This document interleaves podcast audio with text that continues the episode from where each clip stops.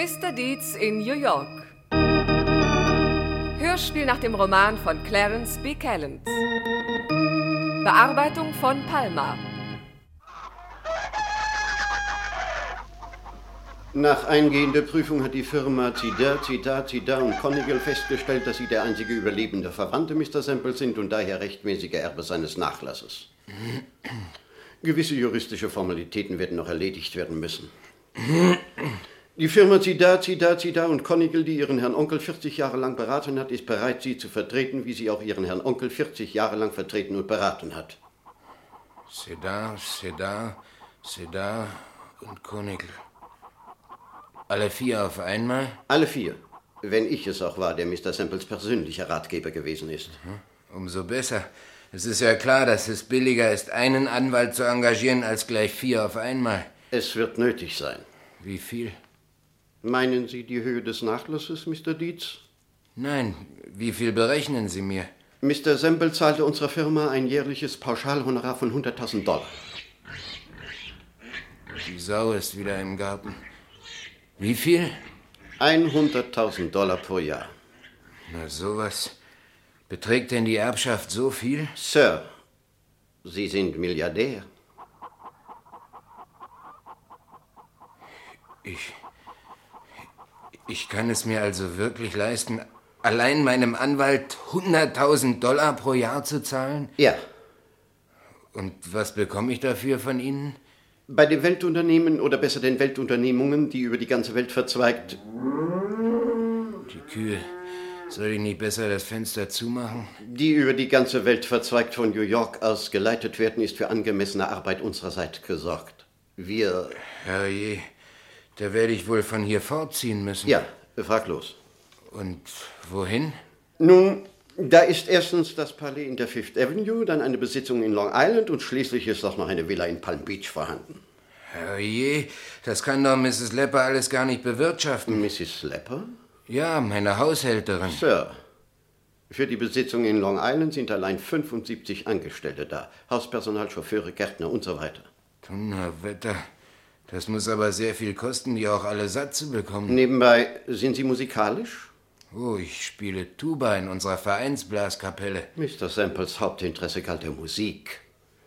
Er war das Haupt- und der große Mäzen unserer Oper. Hauptaktionär und Aufsichtsratspräsident der Operngesellschaft, der das Kontinentale Opernhaus in New York gehört. Wo Aufführungen veranstaltet werden? Opernaufführungen. So, Opernaufführungen. Und in Verfolgung dieser Interessen ist Mr. Semple auch ums Leben gekommen. Aha. Wieso? Ich wusste gar nicht, dass das auch gefährlich sein kann. Er verunglückte tödlich, als er sich wie jedes Jahr auf der Jagd nach Tenören befand. Tenören? Und nach Sopran. Die musikalische Welt erwartet von Ihnen, dass Sie Mr. Semples Spuren folgen werden. Ja, ich kann nur Bassschlüssel lesen. Ich spiele nämlich Tuba in unserer Vereinsblaskapelle. Diese Dinge können späteren Unterhaltungen vorbehalten bleiben. Wichtig ist jetzt nur, dass Sie so bald wie möglich nach New York kommen. Wie bald können Sie abreisen? Ja, ich. Meine Firma Wollhäute und Düngemittel, wissen Sie, ich habe sie von meinen Eltern geerbt. Ich weiß. Meine Firma hat schon immer Mr. Mason für mich geführt und meinen Hauptberuf kann ich ja auch ambulant ausüben. Hauptberuf? Ja. Ich bin Dichter. Dicht. So könnten Sie also noch heute abreisen. Es wäre nötig, Mr. Dietz. Wir haben einen Zug um 6.31 Uhr. Herrje, ich muss mich doch erst von meinen Freunden und Vereinskameraden verabschieden. Ich spiele Tuba in unserer Vereinsblaskapelle. Aber- Ich fahre nicht so einfach los. Die würden ja denken, dass ich sie nicht mehr gut genug für mich finde, wenn ich so einfach abreise. Herr Bahnhofsversteher! Ja, bitte? Entschuldigen Sie vielmals, wann fährt denn der Zug nun wirklich? Der Zug fährt Entschuldigen Sie, ich warte auf einen Herrn, der ist immer noch nicht da. So, Ach bitte, ja. wie lange hat der Zug hier Aufenthalt? Ich warte nämlich auf einen Herrn und der ist immer noch nicht da. Sie warten auf Mr. Dietz, ich weiß. Ja, ich denke... Wie lange der Aufenthalt der Zug hat, möchte ich doch gerne wissen. Es langt schon, wird schon lang die Zeit. Mr. Dietze kommt nämlich mit seiner Kapelle. Ach du liebe Güte, ganz Mandrik Volks ist ja auf den Beinen. Ja, unser Longfellow. Es stand ihm schon immer auf der Stirn geschrieben, dass er etwas Besonderes werden wird. Und er ist ja auch ein Dichter geworden. Die schönen Gedichte, die er macht. Und nun soll er auch noch Industriekapitän werden. Also. Starkes Stück, was? Gestatten Miller. Miller von York Chronicle. Sidar, Sidar. Von Sidar, Sidar, Sidar und Chronicle, ich weiß. Äh, nun, Mr. Sidar, mit Verlaub. Da hat sich die Firma Victor Sampler aber etwas eingehandelt. Ja, ne? Mr. Miller. Na, da wird New York ja jetzt viel zu lachen haben. Hallo, Mr. Sedar, Sedar, Sedar Mr. Dietz, los, los, einsteigen, es ist höchste. Aber ich muss doch... Aber ich bitte Sie, Mr. Dietz. Die können doch nicht ohne meine Tuba. Also sowas ist mir in meinem ganzen Leben noch. Der Zug, der, der wartet doch schon. Jetzt kommt nämlich meine schöne Stelle. Mr. Dietz. Ich muss jetzt aber die Fahrt freigeben. Jetzt ist sowieso schon Verspätung. Los, los, Mr. Dietz! Kommen Sie doch schon! Verzeihen Sie, Mr. Dietz.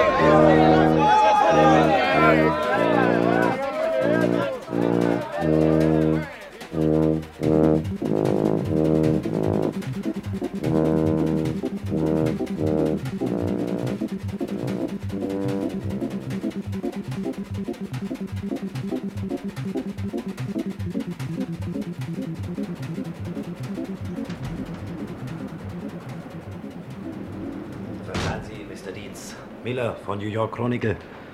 Ja, Mr. Miller? Mr. Miller, ich sagte Ihnen Ja, schon. ich weiß, Mr. Dietz möchte nicht gestört werden. Ich habe mich ja auch schon danach gerichtet. Da wir aber auf der nächsten Station einen längeren Aufenthalt haben werden, könnte ich doch gleich das Interview telefonisch durchgeben, das mir Mr. Dietz hoffentlich zu geben geneigt ist. Mr. Dietz. Was? Sie wollen mich... Ich möchte Sie interviewen. New York Chronicle ist immer vorneweg. Sehen Sie, Mr. Dietz, jetzt um diese Zeit schon können die New Yorker meinen ersten Bericht aus Manderick Falls lesen. Hier, bitte. Ihr Abschied von Manderick Falls. Während der Zug sich bereits in Bewegung setzte, erreichte Mr. Longfellow Dietz noch gerade die hinterste Plattform, um von da aus als standhaftes Mitglied seiner Kapelle den Bass zu blasen. Man sieht, das Füllhorn des Glücks hat keinen Unrechten getroffen. Mr. Dietz ist mit allen Fähigkeiten ausgerüstet, ausgerüstet, um als Erbe des simplischen Vermögens das New Yorker kontinentale Opernhaus herrlichen Zeiten entgegenzuführen. Toll, was? Das steht heute in der Zeitung? Ja, ich wollte, ich könnte immer so aus dem Vollen schöpfen, Mr. Dietz. Aber wen interessiert denn das? Aber Mr. Dietz, Sie sind jetzt eine New Yorker Persönlichkeit. Da interessiert einfach alles. Äh, Darf ich Sie fragen, Mr. Dietz, wie Sie bisher Ihr Leben verbracht haben? Da ist nichts. Na, da wird doch schon irgendwas sein. Ich bin 29, Na bitte. habe von meinem Vater ein Wollhäute- und Düngemittelgeschäft geerbt. Und sind bisher ganz in dieser Branche aufgegangen, ja? Nein, ich mag Schafe nicht. Das Wollhäute- und Düngemittelgeschäft wird seit dem Tode meines Vaters von Mr. Marsen, das ist mein Geschäftsführer, ganz alleine geführt. Ich dichte. Sie dichten. Ja, ich bin Dichter. Ah, Ich mache Gedichte, wie sie auf den Gratulationskarten, Beileidskarten und Geburtstagskarten stehen. Der Großteil von den Gedichten, die man für diese Branche braucht, ist von mir. ein Dichter. Ist denn das so unglaublich? Da sehen Sie, da arbeite ich gerade an einem Muttertagsgedicht, das morgen fertig sein muss. Mr. Dietz wird dies Metier natürlich jetzt aufgeben. Es ist also nicht nötig, Mr. Miller, dass Sie darauf in Ihrem Bericht des Näheren eingehen. Warum? Sind in New York Dichter nicht beliebt? Ich glaube schon. Ja, aber die schreiben keine Gedichte für Postkarten. Oh, das weiß ich. Das ist eine Spezialbegabung, das kann nicht jeder. Wäre es sehr unbescheiden, Mr. Dietz, wenn ich Sie nach dem Wortlaut des Gedichtes fragte, bei dessen Abfassung ich Sie vorhin leider unterbrochen habe, wie mir nun erst schmerzlich zu Bewusstsein kommt. Ja. Gern. Es ist ein Muttertagsgedicht. Mein letztes zu diesem Anlass ist schon drei Jahre alt. Da kann man wohl sagen, es ist verbraucht. Also, Tja, wer ließ die Haushaltarbeit sein und wiegte mich in Schlummer ein? Du, Mutter. Wer kochte Brei um Brei für mich und grämte, wenn ich krank war, sich? du Mutter. Ja, so weit bin ich erst gekommen, aber Sie können schon die Gesamtidee erkennen. Wirklich wunderschön. Wann wurden Sie zum ersten Mal Ihrer dichterischen Berufung gewahr, Mr. Dietz? Och, es lag da eine vorgeburtliche Erziehung vor. Bitte? Ja, meine Mutter, wissen Sie, beschloss schon vor meiner Geburt, dass ich Dichter werden sollte. Sie sprach während meiner ganzen Kindheit möglichst in Versen mit mir. Wissen Sie, meiner Mutter verdanke ich es auch, dass ich bald wusste, was es mit der poetischen Freiheit auf sich hat. Ich meine, dass nicht alles ganz genau das ausdrücken sollte, was Was es zu bedeuten schien. Genau. So sagte beispielsweise meine Mutter zu mir, als ich klein war, Sohn, laufe rasch zur Epicière, hol ein Pfund Zucker oder mehr. Aha. Sie begriffen also sehr bald, Mr. Dietz, dass Ihre Frau Mutter das oder mehr nur hinzugefügt hatte, um die Aufforderung auszuschmücken. Ja, sie zu verschönern, kurz. Auf ein literarisches Niveau zu heben. Ganz recht, Mr. Dietz. Genau. Ich glaube, Mr. Miller, es ist jetzt Zeit. Aber Moment, seit Jugend auf schon habe ich mich eben daran gewöhnt, auf alles einen Reim zu suchen. Das ist manchmal quälend. Wieso quälend? Wenn man auf ein Wort stößt, auf das man keinen Reim finden kann. Jetzt quäle ich mich zum Beispiel schon den ganzen Tag mit Gunägel ab. Mr. Dietz hat sich bitte. Wissen Sie keinen Reim auf Gunägel, Mr. Miller? Tja, das werde ich mir mal durch den Kopf gehen lassen, nicht? Äh, Darf ich Sie im Verlauf der langen Reise nochmals kurz aufsuchen? Gunägel ist ein dolles Ding. Ich möchte jetzt nur noch schnell dieses Interview durchgeben, ja? Ich kann Ihnen nur eines sagen, Mr. Dietz. Ganz New York wartet schon darauf.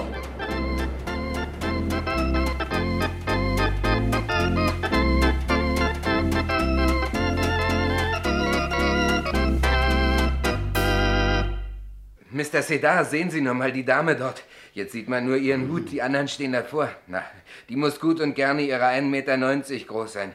Die Haare scheinen elektrisch geladen. Herrje, und die vielen Armbänder an den Handgelenken, sehen Sie nur. Aber das ist, das ist ja die Pomponi. Wer? Bewegt sich direkt auf unser Abteil zu. Die Pomponi, Ihre erste Sängerin. Meine was? Sie müssen sich langsam an den Gedanken gewöhnen, Mr. Dietz, dass Sie der Herr des kontinentalen Opernhauses in New York sind. Und dass Sie... äh, Das ist es. Madame Pomponi. Ach, guten Tag. Sagen Sie nicht guten Tag zu mir? Hinaus, hinaus. Madame, es muss ein Irrtum vorliegen. Hinaus. Ich habe die Karten für dieses Abteil. Bitte sehen Sie doch selbst. Was geht mich Ihre Karte an? Ich habe um dieses Abteil telegrafiert. Hinaus und nehmen Sie Ihren Sohn gleich mit. Was ist hier los? Dieser Herr hier, der sagt, Darf dass ich, ich... um die Karten bitten? Bitte hier, sehen Sie. Danke. Der Herr sitzt hier zurecht, gnädige Frau. Reserviertes Abteil, Wagen 66, das stimmt. Darf ich um Ihre Karten bitten, gnädige Frau? Karten? Ich habe keine Karten. Wozu sollte ich Karten lösen? Ganz schön. Die Narr in Uniform. Ich bin Madame Pomponi. Ich habe ausdrücklich dieses Abteil telegrafisch bestellt. gnädige Ich Frau. will jetzt nichts mehr hören, basta. Aber dieser Herr hat doch die Karte für dies Abteil und Sie haben überhaupt keine. Sie müssen sich um andere Plätze bemühen. Bemühen? Ja. Mit wem reden Sie denn? Mich, mich bemühen? Na, das werden mich? Sie sich wohl gefallen lassen müssen. So, werden Sie sich nun endlich hinausscheren. Aber Madame, nehmen Sie doch bitte Vernunft an. Ich fahre mit Mr. Dietz nach New Verschwinden York. Sie Wir haben für dieses Abteil bezahlt. Wir, ich fürchte, Sie haben noch immer nicht verstanden, Madame. Madame, Mr. Dietz hat soeben doch Mr. Sembles Vermögen ja. geerbt. Morgen oder übermorgen wird er sich den Direktoren der kontinentalen. Operngesellschaft vorstellen und von Ihnen zum? Aufsichtsratspräsidenten gewählt werden. Der da? Jawohl, Madame. Das können Sie mir nicht einreden. Hey, Sie da, nehmen Sie Ihr Gepäck hier raus und stellen Sie meines hinein. Wo ist meine Sekretärin? Hey, Simonetta, Bergbacke, wozu bezahle ich Sie? Wo stecken Sie? Im bombensicheren Unterstand. Ich warte. Sie sind entlassen. Madame, wenn der Herr wirklich der oberste Häuptling ist, Der dann, da? dann wäre es vielleicht diplomatisch. Diplomatischer. Sind Sie der oberste Häuptling? Ich weiß nicht. Dann sind Sie es nicht. Das würden Sie doch schließlich wissen. Mr. Dietz, meinen Sie nicht, dass wir uns Ärger ersparen, wenn wir, wenn wir Madames Wünschen entgegenkämen? Ein Mann sollte einer Dame gegenüber immer gefällig sein. Das heißt, wenn sie eine Dame ist. Ein Mann sollte Damen gegenüber ritterlich sein. Aber ich meine, was Recht ist, das muss Recht bleiben. Und jeder Mensch muss seine Rechte schützen. Ja, wer ist das vernünftige Wesen hinter der Frau? Ich kann es nicht sehen, Madame steht davor. Können Sie nicht hinter der Dame vorkommen? Ah, das ist gar nicht so einfach. Ich will Ihnen was erklären. Ich habe den Eindruck, als wären die Manieren Madams ganz besonders schlecht. das ist ihr. Temperament, ihr Künstlertemperament. Darüber weiß ich nicht Bescheid, aber Sie müssen verstehen, Fräulein, wenn es sich um Sie handelte, würde ich innerhalb einer Minute verschwunden sein, denn ich bin noch nie in einem reservierten Abteil gefahren. Ich verstehe ausgezeichnet. Ich hoffe, sie wird Sie wegen dieser Szene nicht hinausschmeißen. Oh, sie schmeißt mich Fate täglich mi mehrmals parlare. Na dann umso besser. Ich will Ihnen etwas sagen, Madame. Wir wollen alles noch mal ganz von vorne anfangen. Sie gehen beide nun bescheiden aus dem Abteil hinaus und machen die Türe hinter sich zu.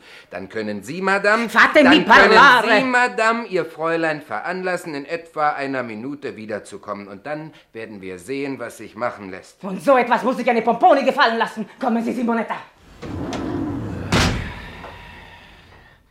Ich muss mich setzen. Das brauchen Sie gar nicht, Mr. Sedat. Die kommen gleich wieder. Niemals.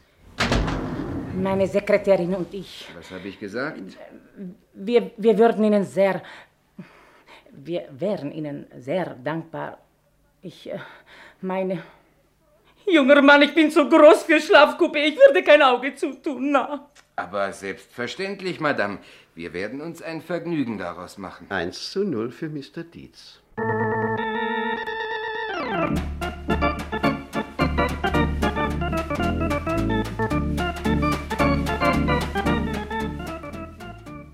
Hallo, New York, sind Sie noch in der Leitung? Ja, ja, sprechen Sie nur. Na, und jetzt ist es seine größte Sorge, einen Reim auf Gonigal zu finden. Auf was? Auf Gonigal. Vielleicht könnte man hier noch hinzusetzen, wir müssen zugeben, dass Mr. Dietz keine Kenntnis von jambischen Pentametern, von Daktylen, Terzinen und Sonetten oder ähnlichen. Haben Sie was gesagt? Ich dachte, Was? auf Gonigal gibt's keinen Reim. Das ist schwer. Na egal. Ja. Wir haben ihn jedenfalls für das Interview noch bis jetzt, bis zur letzten Minute auf der Titelseite Platz freigelassen. Mhm. Na, Ihr erster Bericht, der vom Bahnhof, der hat ja eingeschlagen. Wenn er nochmal also ganz New York lacht. Erst Mr. Dietz, der Musiker, und jetzt auch noch der Dichter.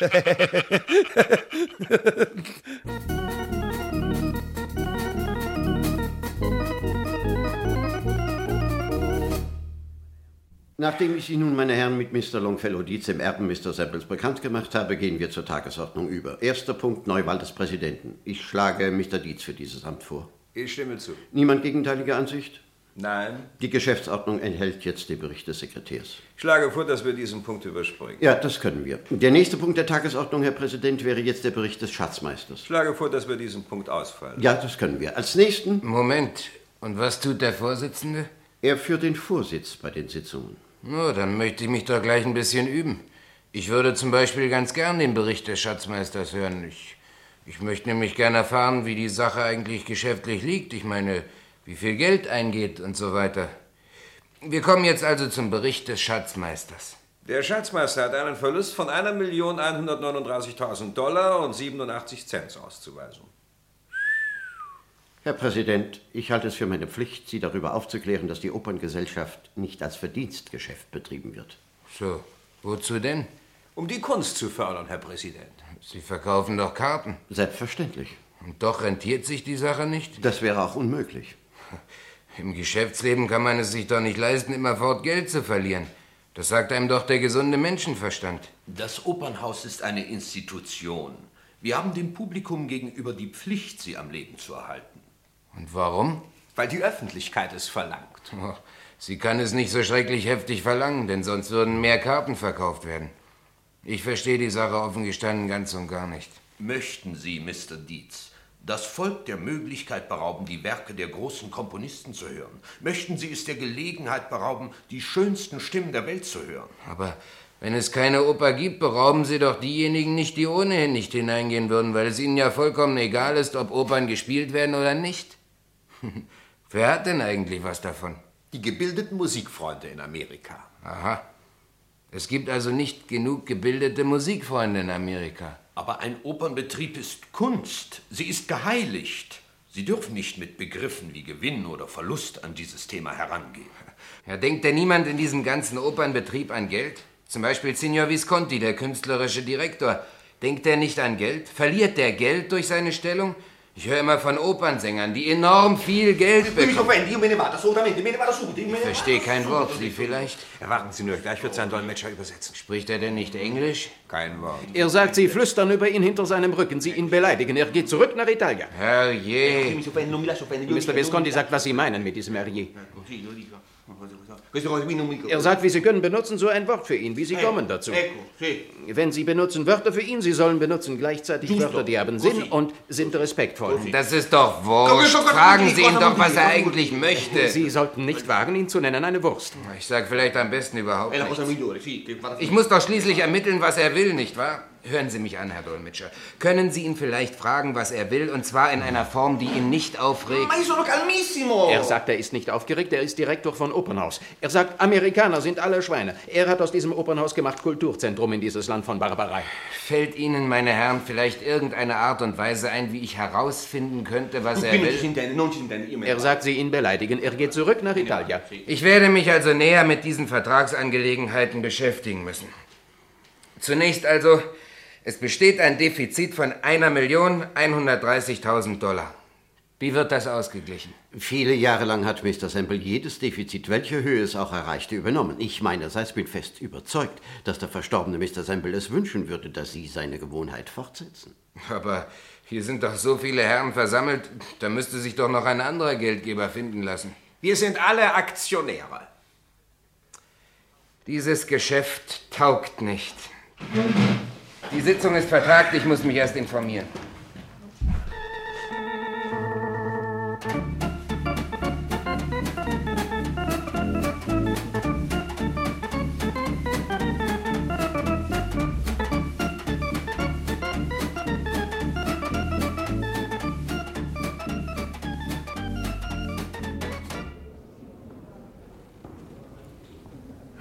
Mr. Dietz. Sie in der Oper? Ja, ich wollte mal sehen, was eine Oper eigentlich ist. Ach, äh, kommen Sie doch mit hinter die Bühne, ja? Warum? Na, wenn die Pomponi hört, dass Sie hier waren und nicht in Ihre Garderobe gekommen sind, dann ist wieder die Hölle los. Danke. Ich möchte lieber die Vorstellung sehen. Wissen Sie, ich möchte nämlich versuchen herauszubekommen, warum Opernvorstellungen eine Notwendigkeit sind für das amerikanische Volk. Ich gehöre doch auch dazu. Und wie fühlen Sie sich so im Großen und Ganzen mit Ihren Millionen? Och, ich habe mich noch nicht so richtig dran gewöhnt. Momentan scheint es mir so, als wäre das Leben in Mandrake Falls netter gewesen. Hier gibt es plötzlich für alles, was ich tun möchte, einen Grund, es nicht zu tun. Aber warum tun Sie denn nicht, was Sie wollen? Es ist doch Ihr Geld, wie? Ja, ja, ich möchte natürlich nichts tun, was nicht richtig und was nicht angemessen ist. Und daher weiß ich überhaupt nicht, was ich nun wirklich tun soll.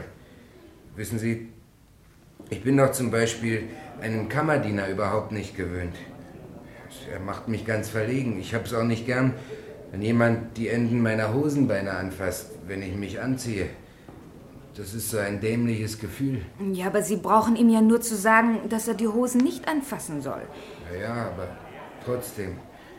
Ich hab's nicht gern, wenn er so rumsteht. Ja, ja, das kann ich natürlich verstehen.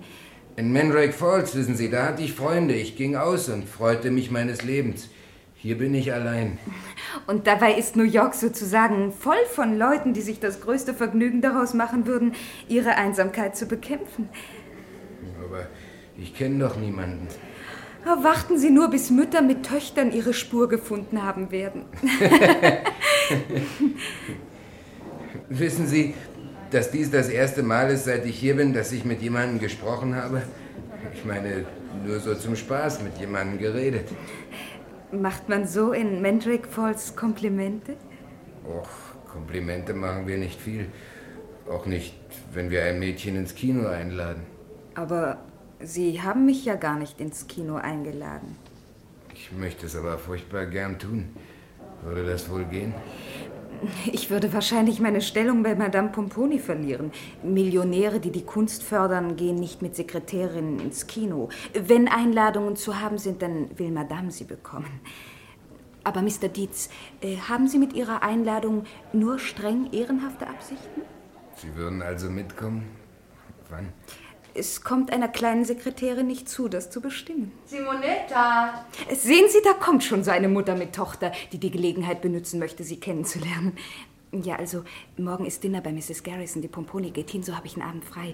Rufen Sie mich doch um 7 Uhr an, ja? Hallo. Äh, darf ich Ihnen Mr. Dietz vorstellen, gnädige Frau? Und ich bin Mrs. Garrison, eine alte Freundin Ihres Onkels Sample. Sehr Wir waren angenehm. natürlich schon ungeheuer gespannt auf Sie. Das hier ist meine Tochter Theresa. Hallo. Ich Sehr habe sie erfreut. selbst erzogen, aber viel ist nicht dabei herausgekommen. Wie nicht anders zu erwarten. Oh, ich sehe, Sie waren schon bei Victor Samples Schneider. Gut sehen Sie aus. Sind Sie verlobt? Ich. Mit wem sind Sie verlobt? Aber. Wenn Sie meiner Mutter auf alles antworten wollen, gibt es nur einen Weg. Sie müssen ein Buch herausgeben. Oh, meine Nerven. Oh, Darling, man nennt mich doch die beste Zuhörerin von New York. Mamie, du müsstest mit mehr Leuten zusammen sein. Dann würdest du vielleicht herauskriegen, wie man dich nennt. Oh, Darling, ich werde mich also Ihrer annehmen, Mr. Dietz. Sie Und- Armer. Und ich freue mich ja so, dass Sie nicht unmöglich aussehen. Das wäre ja wirklich eine Schande, so viele Millionen zu haben und ein Reinfall zu sein. Kommen Sie morgen zu uns. Ein gemütliches kleines Dinner, nur Aber- 16 Personen. Lauter Leute, die Sie kennenlernen müssen. Aber Weiße Krawatte. ich kann nicht. Sie können nicht was? Ich kann nicht morgen Abend zu Ihnen zum Dinner kommen, Und warum nicht, bitte? weil ich bereits eine andere Verabredung habe. Mit wem? Mit Miss Peterson. Darf ich Sie fragen, wer Miss Peterson ist? Das bin ich, gnädige Frau. Ach so, Simonetta, die Sekretärin der Pomponi. Das ist völlig bedeutungslos. Aber das scheint in der Familie zu liegen. Victor Semple war ein alter Lebemann. Ich bin kein Lebemann. Ich habe den größten Respekt vor Miss Peterson. Acht Uhr? Nein, Madame, aber sehr gerne zu jeder anderen Gelegenheit. Na sowas. Komm, Theresa, ich rufe Sie demnächst an. Komm, Darling. Oh je. Aber eine hübsche Tochter hat sie.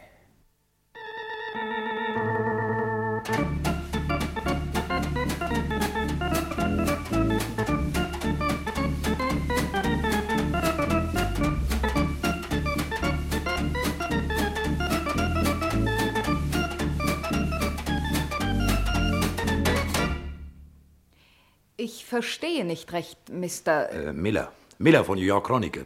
Na, die Sache ist doch ganz einfach. Für jede Mitteilung, die geeignet ist, unsere Serie über Mr. Deeds New Yorker Leben zu bereichern. Eine hinreißende Serie, wirklich. Na, nicht wahr? Die Auflage von New York Chronicle ist seit meinen Berichten über Mr. Deeds noch ganz erheblich gestiegen. Das glaube ich. Na, das können Sie glauben, mein Fräulein. Ja. New York Chronicle lässt sich nicht lumpen. Ein telefonischer Anruf und Durchgabe der letzten Neuigkeiten über Mr. Deeds genügt. Sie scheinen ja als einzige bisher mit Mr. Deeds in näheren Kontakt gekommen zu sein. Oh, das stimmt nicht ganz. Hm? Da ist noch Mrs. Garrison mit Tochter. Ach, Miss Theresa Garrison, so, so, die schöne Theresa. Ja, wenn Sie sich vielleicht an diese junge Dame wenden wollten. Aber gnädiges Fräulein, Sie sind doch nicht von gestern. Miss Garrison hat erstens Kein Geld nötig? eben und außerdem als künftige Mrs. Deeds. Eben. Simonetta, Simonetta! Dove sei? Perché non vieni? Ich äh, muss Sie jetzt verabschieden. Mhm. Anruf genügt, mein Fräulein. Anruf genügt.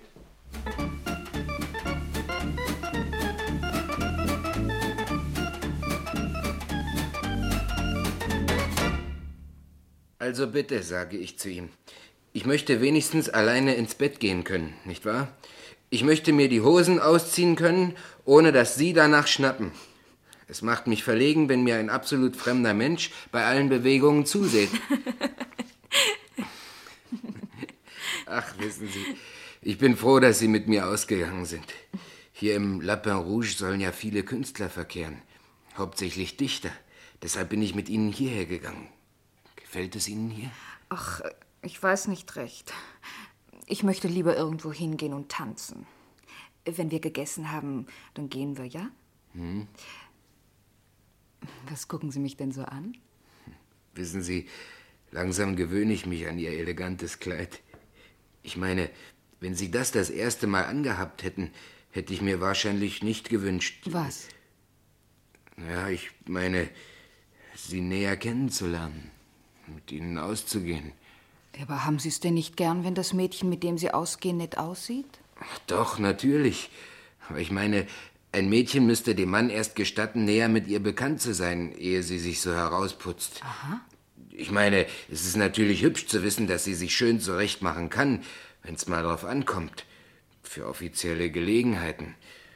Aber so, wie der Mann seine Frau neun Zehntel der Zeit zu sehen bekommt, Ja. naja, so sollte er sie auch kennenlernen.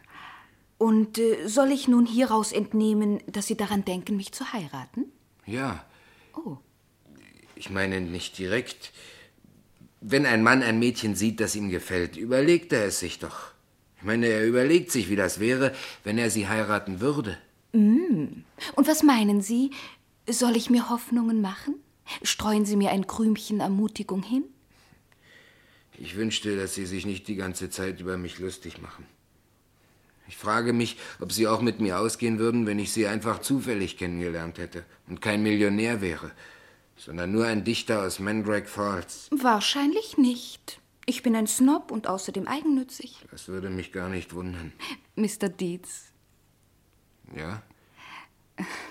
ich würde mich nicht allen Leuten als Dichter aus Mandrake Falls vorstellen. Warum nicht? Ist das eine Schande? Nein, das nicht. Wissen Sie, was ich für ein einziges Gedicht bekomme? Nun, ich lasse mich überraschen. 25. 25 Dollar. Aber Mr. Dietz, das ist doch nicht Jawohl, möglich. 25 Dollar. Ja, ja, das glaube ich Ihnen ja, aber ich meinte, es ist doch nicht möglich, dass Sie jetzt noch für so unbedeutende Summen arbeiten. Warum nicht? Weil Sie jetzt Milliardär sind, Sie Kindskopf, und weil... 25 Dollar bleiben 25 Dollar.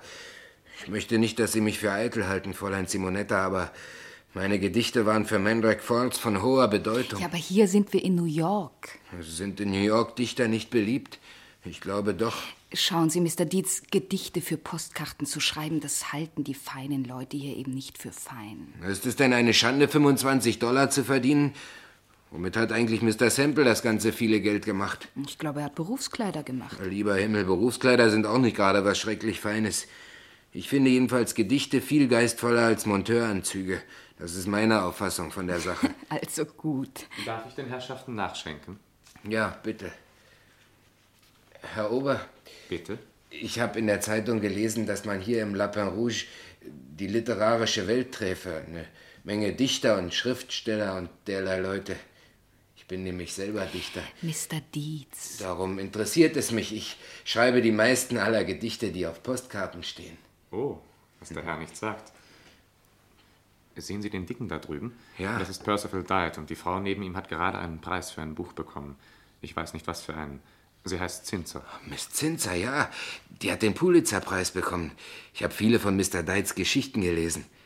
Ich habe nie gedacht, dass er so aussieht. Sind noch andere Dichter hier? Bitte entschuldigen Sie. Sie sind Mr. Dietz, nicht wahr? Ich habe Ihr Bild in der Zeitung gesehen, aber ich habe Sie zuerst nicht erkannt. Ja, das ist Mr. Dietz. Weil Sie die Postkartengedichte erwähnt haben, bin ich darauf gekommen. Wir sind sehr geehrt, Mr. Dietz. Sehr geehrt. Ein sehr vernünftiger Mann. Ach, ich sagte es Ihnen doch, Sie sollten nicht von Ihren Postkartengedichten sprechen. Warum nicht? Sie sehen doch, jetzt rennt der Ober hin und wispert mit Diet. Sehen Sie jetzt bitte nicht hin. Jetzt starren Diet und die mit dem Pulitzerpreis herüber zu uns. So, das haben sie nun davon. Und jetzt geht der Ober weiter an den Nebentisch. Da sitzt so ein Verleger. Mein Gott, jetzt starrt auch dieser ganze Tisch her. Aber warum eigentlich? Ach du meine Güte, jetzt steht dieser Diet auf und kommt wahrhaftig auf uns zu. Schauen Sie weg, schauen Sie bloß weg. Diet? Zu mir? Gestatten Sie? Diet. Links, Fräulein.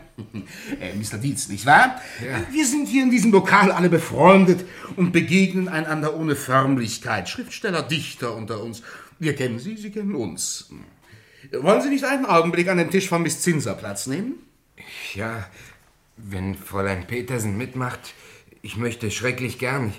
Ich, wollte mir eigentlich nur die Leute hier ansehen. Berühmte Leute wie Sie. Ich hab's mir nicht einfallen lassen, dass ich so einfach zu Ihnen sprechen könnte. Aber ich spreche sogar mit Polizisten und mit Politikern. Nein. Na Ja, demokratisch. Demokratisch, das bin ich. Ich weiß wirklich nicht. Nur einen Augenblick. Dann wollen wir Ihre Zweisamkeit nicht länger stören. Sie kommen doch auf ein Glas. Kommen Sie doch mit, Fräulein Simonetta. Ich weiß nicht, Kommen Mr. Sie, Dietz. bitte. Miss Zinser, Ja? hier bringe ich Ihnen den berühmten... Äh, Ach, Mr. ja, Dietz, Fräulein das freut uns aber. Fräulein, Fräulein. Petersen. Äh, Ja, Petersen. Petersen. Mr. Dietz, Sie sind ja auch ein Dichter, nicht wahr? Ja, ich mache Gedichte für Postkarten. Für Postkarten? Ja. Was Sie nicht sagen. Sie haben nicht zufällig einen in der Tasche? Oh, Mary nicht doch. Oder doch? Ich habe alle zu Hause, in einem Album. Und was, was macht die Oper?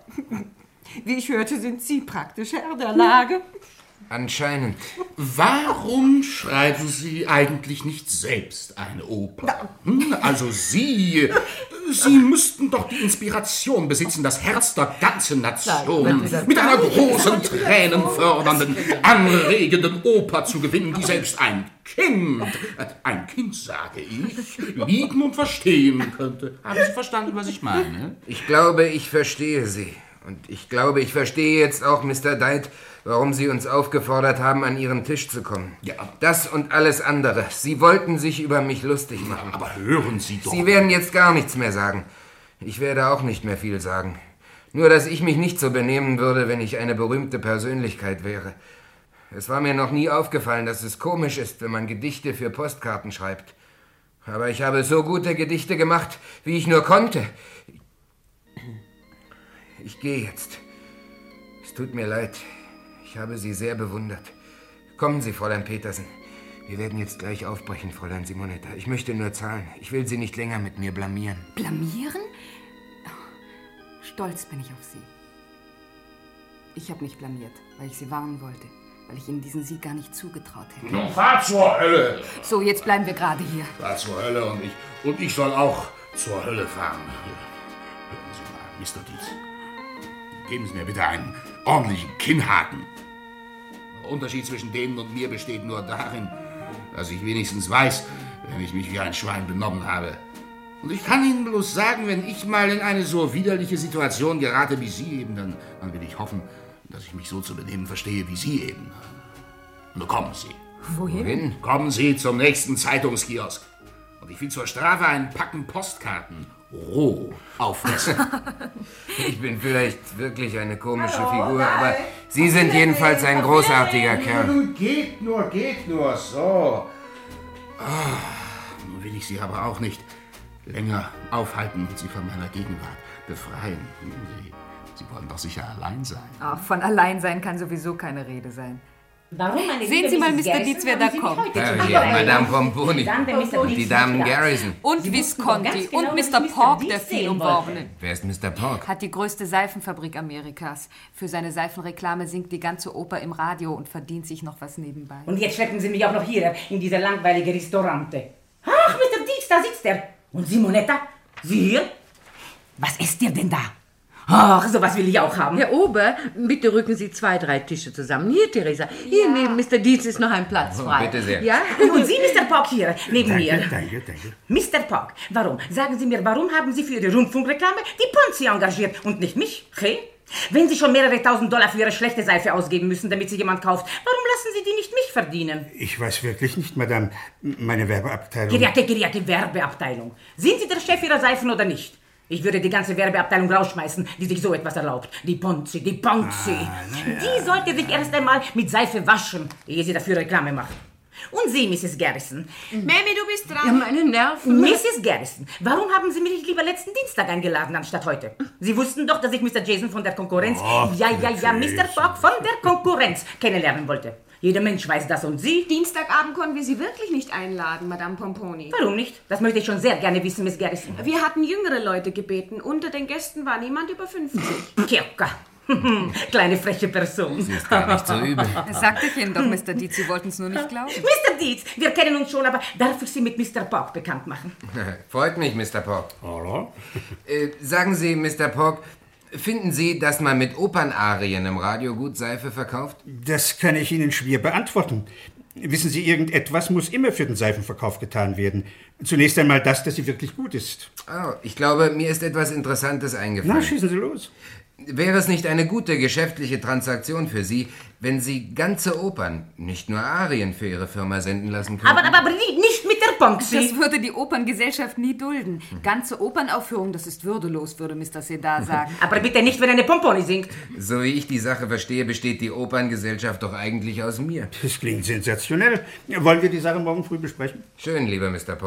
Pork. Merken Sie sich, Fräulein Simonetta, Ende dieses Jahres, 1929, wird es ganze Opernübertragungen im Rundfunk geben. Und kein Defizit für Sie. Großartig, großartig sind Sie. Los, kommen Sie. Wohin? Zum Zeitungskiosk. Ich muss jetzt einfach vor Ihren sehenden Augen... Den Packen Postkarten auffressen.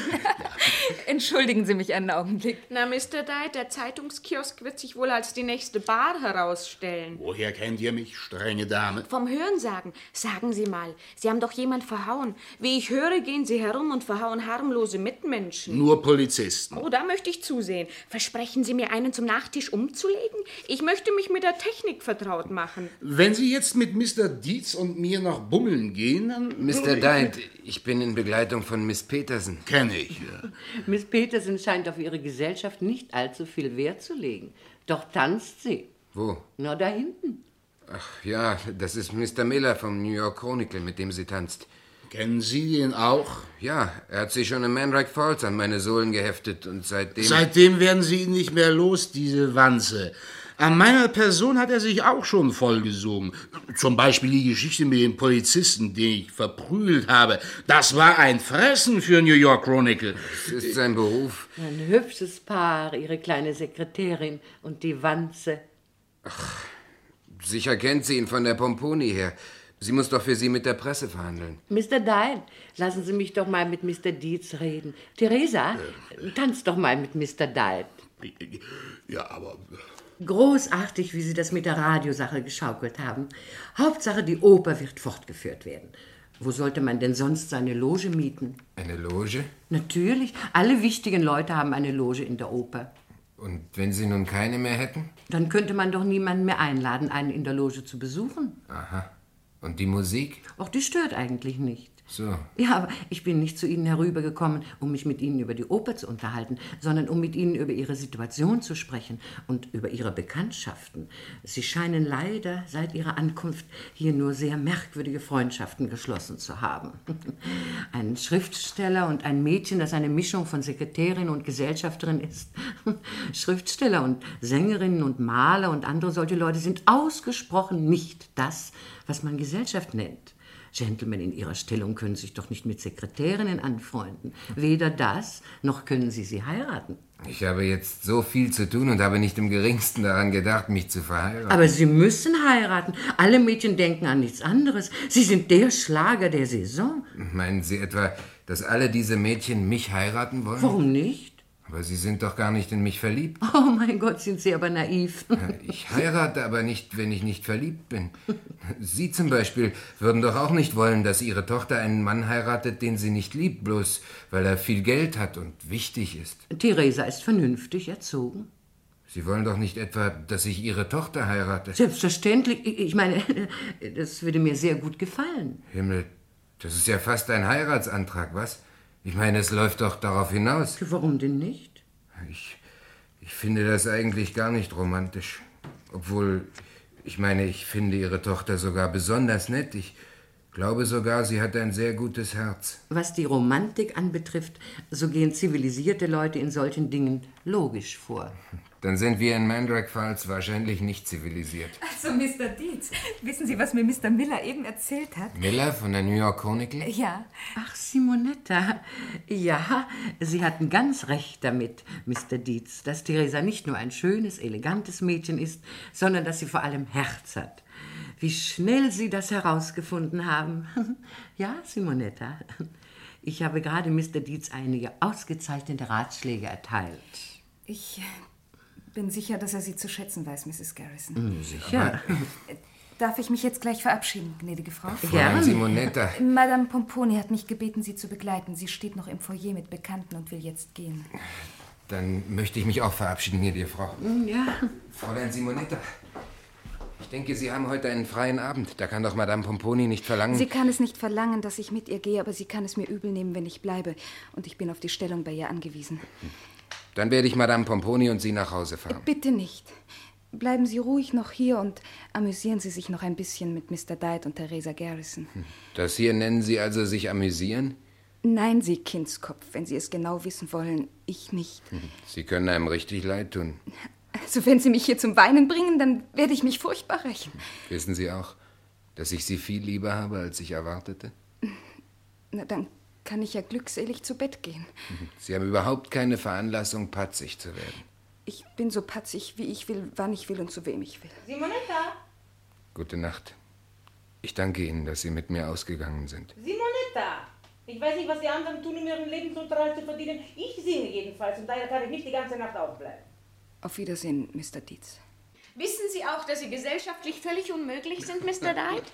Aber sollte es nicht irgendeine anrüchige Spelunke geben, wo ich insgeheim mit Ihnen hingehen und Ihren Worten lauschen kann? Theresa! Aber Dutzende. Wir können sie sofort aufsuchen. Und äh, Mr. Dietz, der Prachtmensch, kommt auch mit. Mama, du wirst nichts dagegen haben, wenn ich mit Mr. Diet und Mr. Dietz noch einen Bummel Na mache. gut, aber nicht zu lange, Theresa. So long, Mr. Dietz. Mr. Diet, Meine Schöne. Sie sind also derjenige, der die schönen Liebesgeschichten schreibt. Sie sind der Ausdruck meines wahren Ich. Mm. Sie verraten meine geheimsten und schönsten Regungen. Dieser mein dicker und hässlicher Leib, den Sie vor sich sehen, ist nichts als die äußere Hülle. Nichts als eine Schutzdecke. Ausgezeichnet. Behalten Sie sie ruhig an, es ist draußen etwas frisch. Ja. Aber Mr. Dietz, wo bleiben Sie denn? Ich, ich habe eigentlich keine Lust, noch mitzukommen. Aber Sie müssen. Ich freie nämlich um Sie, Mr. Dietz. Mama hat's befohlen. Kommen Sie, kommen Sie, mein Wagen ist schon da. Mama ist im Begriff, gegen eine riesengroße Enttäuschung anzurennen. Nämlich? Gegen mich. Und warum? Weil ich sie erwählt habe. Es hat gefunkt. Und bisher hat es bei mir noch nie gefunkt. Sie sind so verdammt sachlich, Miss Garrison, dass ich annehme. Sie sind großartig, wenn Ihnen das einmal ein wenig ausgetrieben wird. Na, da scheine ich ja an den Richtigen geraten zu sein. Liebes Kind, Sie sind mitten in einen hell lodernden Roman geraten. Wollen Sie mich heiraten? Wahrscheinlich nicht. Aber lassen Sie es sich nicht verdrießen und fragen Sie gelegentlich wieder an. Hm, ja, Sie werden von mir hören. Mr. Dietz, wir wollen zu Tommy und Teddy fahren. Ich sterbe vor Hunger und da ich Sie doch heiraten soll, will ich Sie mir mal in aller Ruhe von allen Seiten begucken. Sollen. Müssen Sie wirklich? Sie heiraten? Na, was denken Sie denn? Da kennen Sie meine Mutter aber schlecht. Kommen Sie mit zu Tommy und Teddy. Da sehen uns viele Leute und morgen steht es in der Zeitung. Ich finde Skandalgeschichten begeisternd, besonders wenn sie von mir handeln. Ich kann mir nicht denken, dass Mrs. Garrison darüber sehr entzückt wäre. Wenn Sie nichts Besseres zu sagen haben, dann sagen Sie mir lieber ein Gedicht. Kommen Sie, da ist ganz schlechtes Publikum. Der Abschaum der Menschheit sozusagen. Das ist ganz amüsant für uns. Ich möchte aber nicht mit Ihnen in ein unfeines Lokal gehen. Wenn ich schon um Sie werben soll, dann will ich es auch in meiner persönlich, natürlich, kindlichen Art tun. Kommen Sie mit. Mr.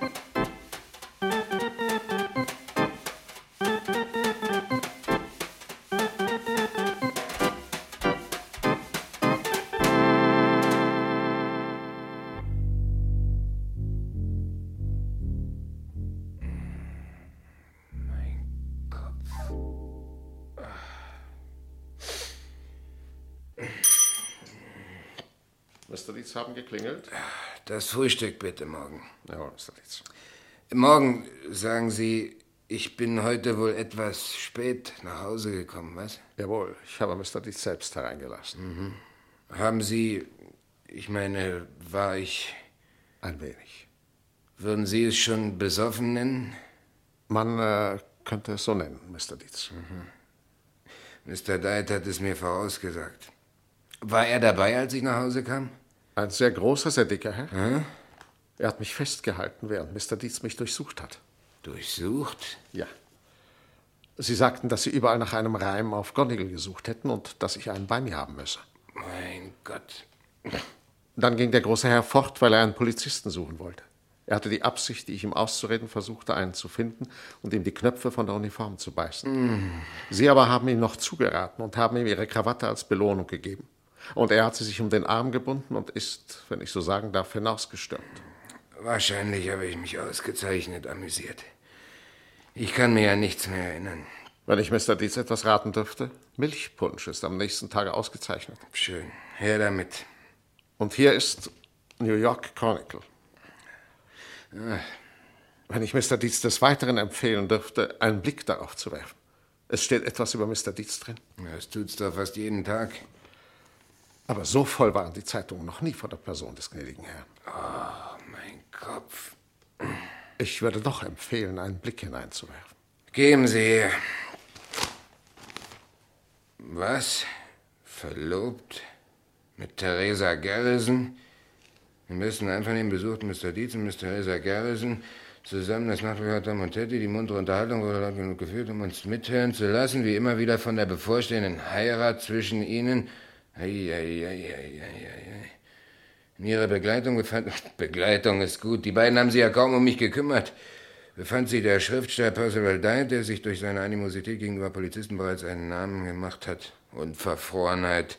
Späterhin sah man die Herren alleine in Brooklyn. Während Percival Dye sich mit einem Polizisten in den Haaren lag, umarmte Mr. Dietz einen Karrengaul und las ihm sein neuestes Gedicht vor. Er hatte wohl den Gaul mit seiner Verlobten verwechselt. Unverschämtheit. Der Milchpunsch. Ich hatte mir erlaubt, ihn schon vorbereiten zu lassen. Und hier noch etwas. Was denn? Noch ein Artikel? Das vorher war die Morgenausgabe des New York Chronicle. Das hier ist die Nachtausgabe. Mr. Dietz haben heute sehr lange geruht. Also los, zeigen Sie her. Entmündigt? Entmündigt? Wie wir aus sicheren Quellen erfahren, ist ein Entmündigungsverfahren gegen Mr. Dietz eingeleitet worden, das sich auf eine plötzlich ausgebrochene Verschwendungssucht gründet. So soll Mr. Dietz eigene Dienerschaft für seinen Haushofmeister engagiert haben. Aber das ist doch alles haarsträubender Blödsinn, Morgan. Sie wissen doch, das habe ich damals nur im Spaß zu Ihnen gesagt. Woher wissen diese Zeitungsfritzen denn das bloß? Das möchte ich mal rauskriegen. Es ist anzunehmen, dass das Entmündigungsverfahren von nahen Verwandten des verstorbenen Mr. Semple angestrebt wird, die jetzt erst hervorgetreten sind, um ihre besseren Rechte geltend zu machen. Also verstehen Sie das morgen? Verstehen Sie davon ein Sterbenswort? Nicht ein Wort, Mr. Dietz. Aber da ist ein Herr, ein Rechtsanwalt Granzi, der schon einmal heute früh hier war, um Sie in einer dringenden Angelegenheit zu sprechen. Meinen Hausanzug, bitte. Bitte. Nicht doch. Schnappen Sie doch nicht immer nach meinen Hosenbeinen. Ich kann das schon alleine. Bringen Sie mir einen starken Kaffee und lassen Sie den Herrn reinkommen. Jawohl. Herr Granzi wartet bereits im Vorzimmer. Herrje. Entmündigt, enterbt, verlobt. Herr Rechtsanwalt Mario Granzi.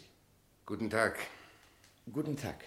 Mr. Dietz, ich komme in Wahrnehmung der Interessen einer Klientin.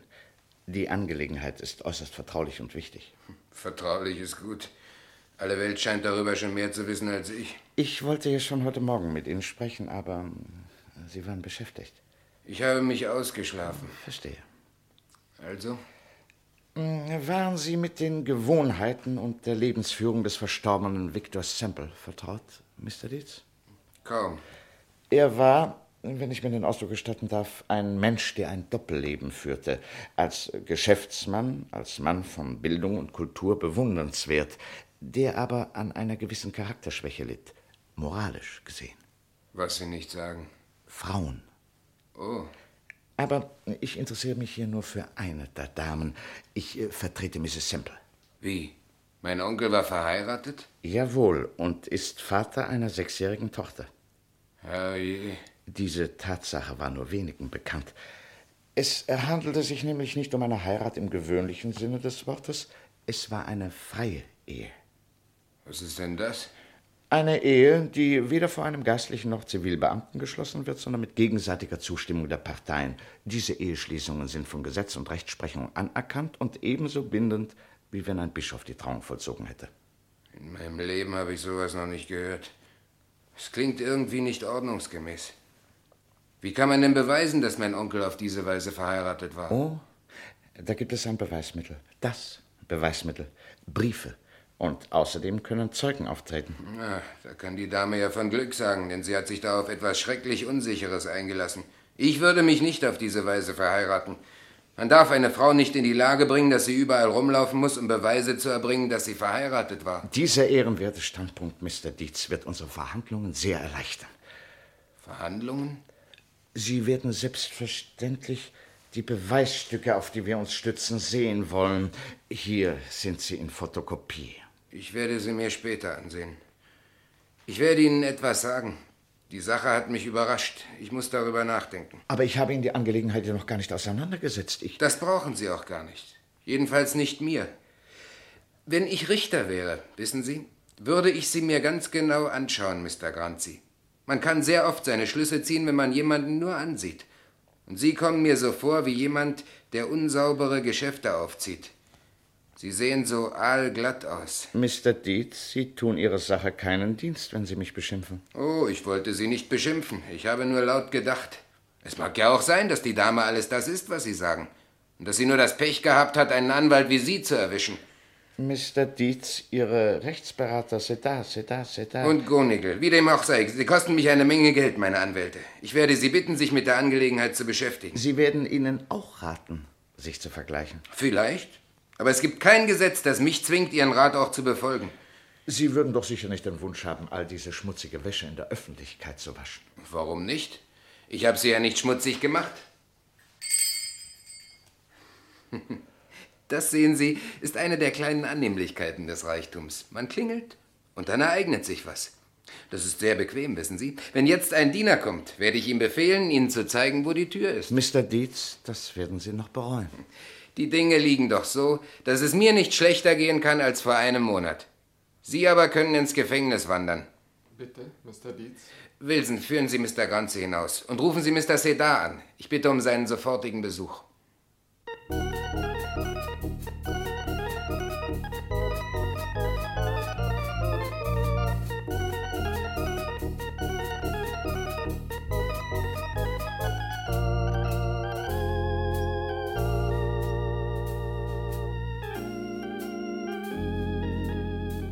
Fräulein Simonetta? Ach, Sie, Mr. Dietz. Wie geht es Ihnen? Gut, danke. Fräulein Simonetta, ich bin jetzt etwas in Eile. Ich wollte nur. Gewiss, Ihre Verpflichtungen häufen sich. Ich, ich wollte nur schnell wissen, ob Sie mir wohl die große Freude machen würden, sich heute Abend noch mit mir zu treffen. Oh. Schlagen Sie etwas vor. Wie wär's denn mit den japanischen Gärten? Gern. Wenn Sie dorthin wollen, mir ist es recht. Ja, ich wollte dort immer schon mal hingehen, weil das Essen dort so gut ist. Und weil Sie der einzige Mann meiner Bekanntschaft sind, der es bezahlen kann. Ist das so wichtig? Ihr Geld? Ja. Natürlich ist es wichtig. Und. Und ich? Sie? Ich meine, wenn ich nun das Geld nicht hätte. Ob ich Sie dann Ihrer männlichen Tugenden wegen schätzen würde, woher soll ich das wissen? Ich weiß nur, dass es angenehm ist, dass Sie es haben. Vielleicht werde ich es gar nicht mehr lange haben. Und wenn Ihnen Geld so wichtig ist. Ja, Morgan? Mrs. Garrison ist in der Halle. Hallo, sind Sie noch im Apparat? Mrs. Garrison, ja, ich erwarte Sie. Hallo, Fräulein Simonetta? Ja. Ich glaube, es ist besser, wir verschieben unsere Zusammenkunft. Ich darf Sie dann in den nächsten Tagen. Ah, natürlich, ja. Sie haben ja jetzt die Morgengabe festzusetzen. Morgengabe? Für Theresa Garrison. Wird über sowas nicht verhandelt bei den oberen 10.000, so stelle ich mir das als schlichtes Mädchen aus dem Volke jedenfalls vor. Wiedersehen, Mr. Dietz. Mrs. Garrison. Mein lieber Mr. Dietz, also was sind das für Geschichten? Gnädige Frau, Sie können versichert sein, dass ich selbst völlig überrascht war, als ich es im New York Chronicle las. Ja, das glaube ich schon. Aber sagen Sie nur, wer steckt eigentlich hinter all diesen Mitteilungen? Dieser Journalist, wie heißt er doch? Dieser, äh, Miller. Also der muss ja irgendeinen festen Mitarbeiter haben, der ihm ständig Informationen zukommen lässt. Überlegen Sie doch mal, mit wem gehen Sie denn am meisten um? Aber wer weiß denn all diese intimeren Dinge? Zum Beispiel die dumme Geschichte, die man aus dem nach ihren Hosen schnappenden Kammerdiener gemacht hat. Haben Sie das irgendjemandem erzählt? Oh, Was haben Sie? nichts, nichts. Ich bin nur. Verkatert. Ja, Theresa hat ja nur den Anfang dieser nächtlichen Exkursion miterlebt. Aber auch der soll ja schon reichlich turbulent gewesen sein. Gnädige Frau, ich habe gestern nähere Bekanntschaft mit Ihrer Tochter gemacht und es hat mir wirklich noch selten ein Mädchen eine so so angenehme Enttäuschung bereitet, aber Das freut mich. Das freut mich sehr. Aber ich schlage vor, dass wir zunächst einmal diese Verlobung als Zeitungsente auf sich beruhen lassen, bis sich all diese widerlichen Zwischenfälle, Entmündigungen und so aufgeklärt haben. Und das werden sie sicherlich. Sie müssen nur, und deshalb bin ich hergekommen, vorsichtig an ihren Äußerungen sein. ich muss das aber heute schon feststellen, gnädige Frau. Eine angenehme Enttäuschung. Ihre Tochter ist bestimmt ein sehr warmherziger Mensch. Gut, gut. Hauptsache ist aber, dass Sie jetzt einmal Ihre Angelegenheiten in Ordnung bringen. Kopf hoch, mein Freund. Ich muss Ihnen aber heute schon sagen, gut, gut. dass ich Ihre Tochter nicht liebe. Gut, gut. Was sagen Sie? Ach, da kommt ja unser lieber Mr. Sedar. Der wird schon alles wieder in Ordnung bringen. Guten Tag, Mr. Dietz. Entschuldigen Sie bitte, Mrs. Garrison. Ja, ich muss jetzt fort. Bye, bye. Das ist ja eine schöne Geschichte, Mr. Dietz. Dieser Granzi hat sich eben auch mit mir ins Benehmen gesetzt. Zunächst einmal, wo sind die Fotokopien? Hier. In fünf Briefen erklärte mir Granzi, werde hier diese Mrs. Semple eindeutig als Ehefrau bezeichnet. Äh, Mr. Sedar, wäre es möglich, dass diese Briefe gefälscht sind? Ich habe schon Sachverständige beauftragt. Die Briefe sind mit der Maschine geschrieben. Mr. Semple hatte die Gewohnheit, auf private Briefe mit der Maschine zu schreiben, die immer in seinem Schlafzimmer stand. Die Unterschrift ist eigentlich nur ein Kringel, sehen Sie? Aber sie ist charakteristisch. Wir haben in unseren Akten hunderte von gleichen Kringeln. Wenn man das in Betracht zieht und wenn bewiesen werden kann, dass die Briefe auf Mr. Semples Maschine getippt sind, dann zweifle ich leider kaum mehr an der Entscheidung des Gerichts. Ich erinnere mich da an einen sehr ähnlich gelagerten Fall. Litgoff gegen Jones. Hat damals alles über diesen Fall in den Zeitungen gestanden? Sehr genau. Wann war das ungefähr? Es muss vor etwa fünf Jahren gewesen sein. Wissen Sie, Mr. Sedar, Mir ist es sehr gut gegangen, ehe ich das viele Geld bekam und ich habe mich eigentlich auch noch gar nicht so recht daran gewöhnt, aber darauf kommt es nicht an. Wenn es mir gehört, beabsichtige ich auch, es zu behalten.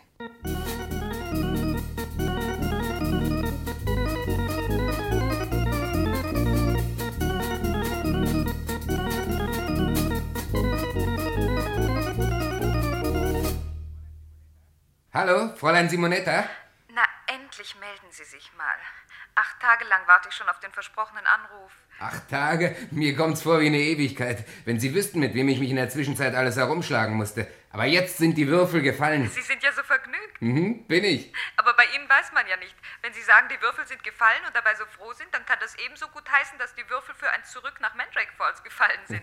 Wie gut Sie mich kennen. Aber jetzt auf zu den japanischen Gärten. Da wollten Sie doch so gern hin, nicht wahr? Noch gehöre ich zu Ihren Bekannten, die sich so ein Lokal leisten können. Fein. Wann?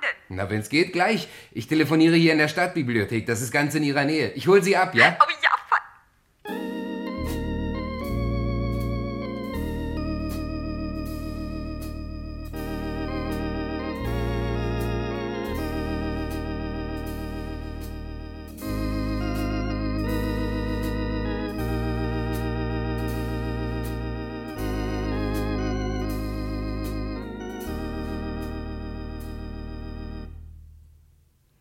Was haben Sie denn in der Bibliothek gemacht? Haben Sie dort gedichtet? Nein, ich habe mir nur die alten Zeitungen über den Fall Litgoff und Jones vorlegen lassen. Verstehe kein Wort.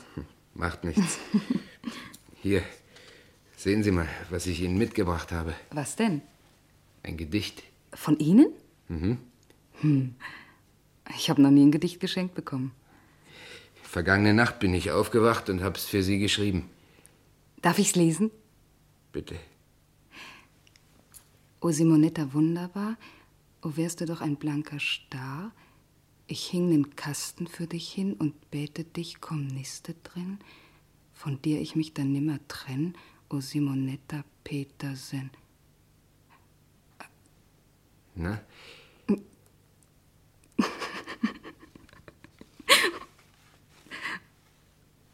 Sind Sie böse, dass ich gelacht habe? Nein, ich wollte mich Ihnen nur verständlich machen. Dass es noch Menschen gibt wie Sie. Oh, ich weiß ziemlich viel von Frauen. Und ich glaube, sie zu kennen.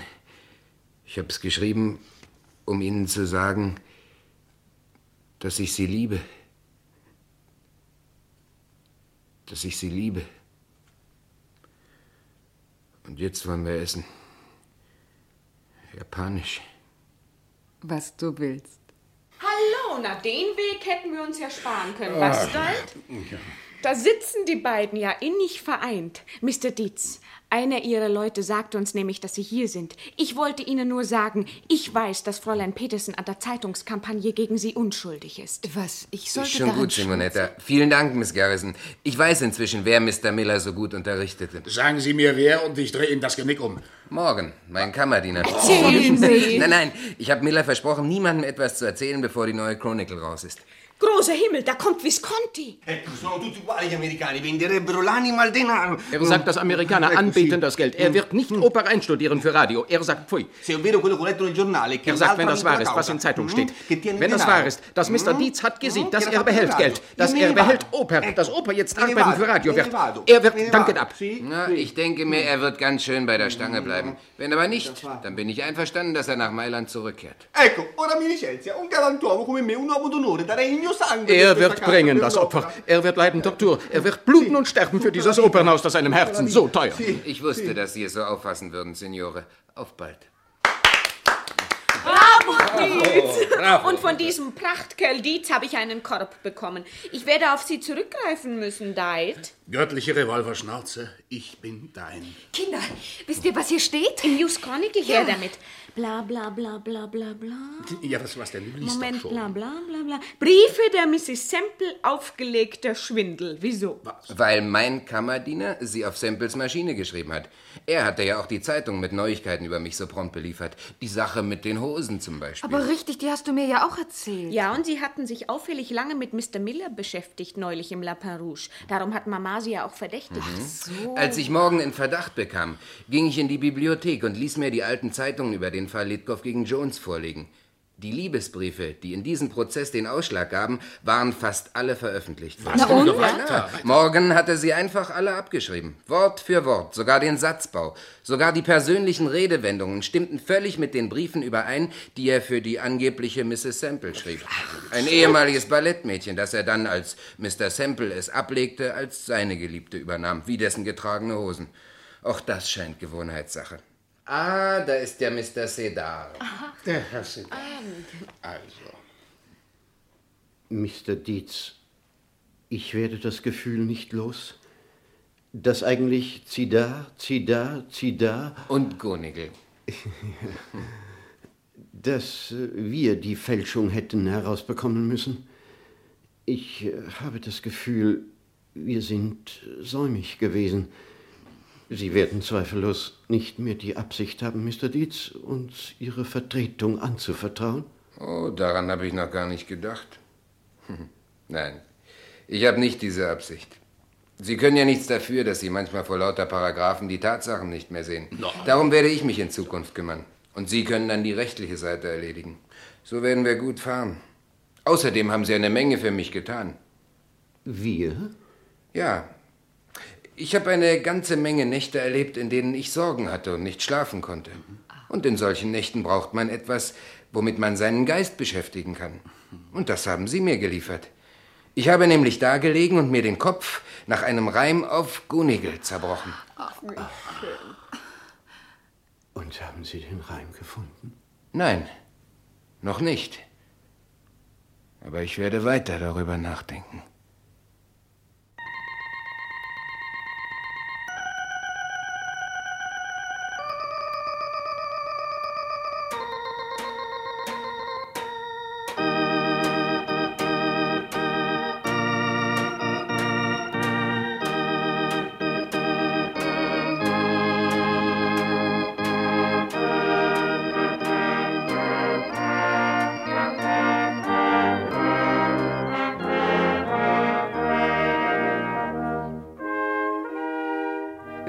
Das Hörspiel Mr. Deeds in New York nach dem Roman von Clarence B. Kelland. Bearbeitung von Palmer. Die Personen und ihre Sprecher waren Longfellow Deeds, Peer Schmidt, Simonetta Petersen, Irene Marhold, Theresa Garrison, Luitgard Im, Mrs. Garrison, Hilde Hildebrandt, Madame Pomponi, Olga Fontogni, Signore Visconti Enzo Calani. Morgan Kammerdiener Richard Bohne. Percival Diet Hans-Dieter Zeitler. Mr. Sedar Walter Grüters. Rechtsanwalt Granzi Armas den Fühler. Journalist Miller Günther Pfitzmann. Weiter wirkten mit Lieselotte Bettin, Maria Madeleine Matzen, Gerhard Ritter, Joachim Engel-Denis, Kurt-Heinz Welke, Werner Xandri, Lars Doddenhof, Heinz Stöver, Thomas Fabian, Robert Seibert und Joachim Schweighöfer. Ton Werner Krumm, Musik Kurt Herrlinger, Regie Raul Wolfgang Schnell.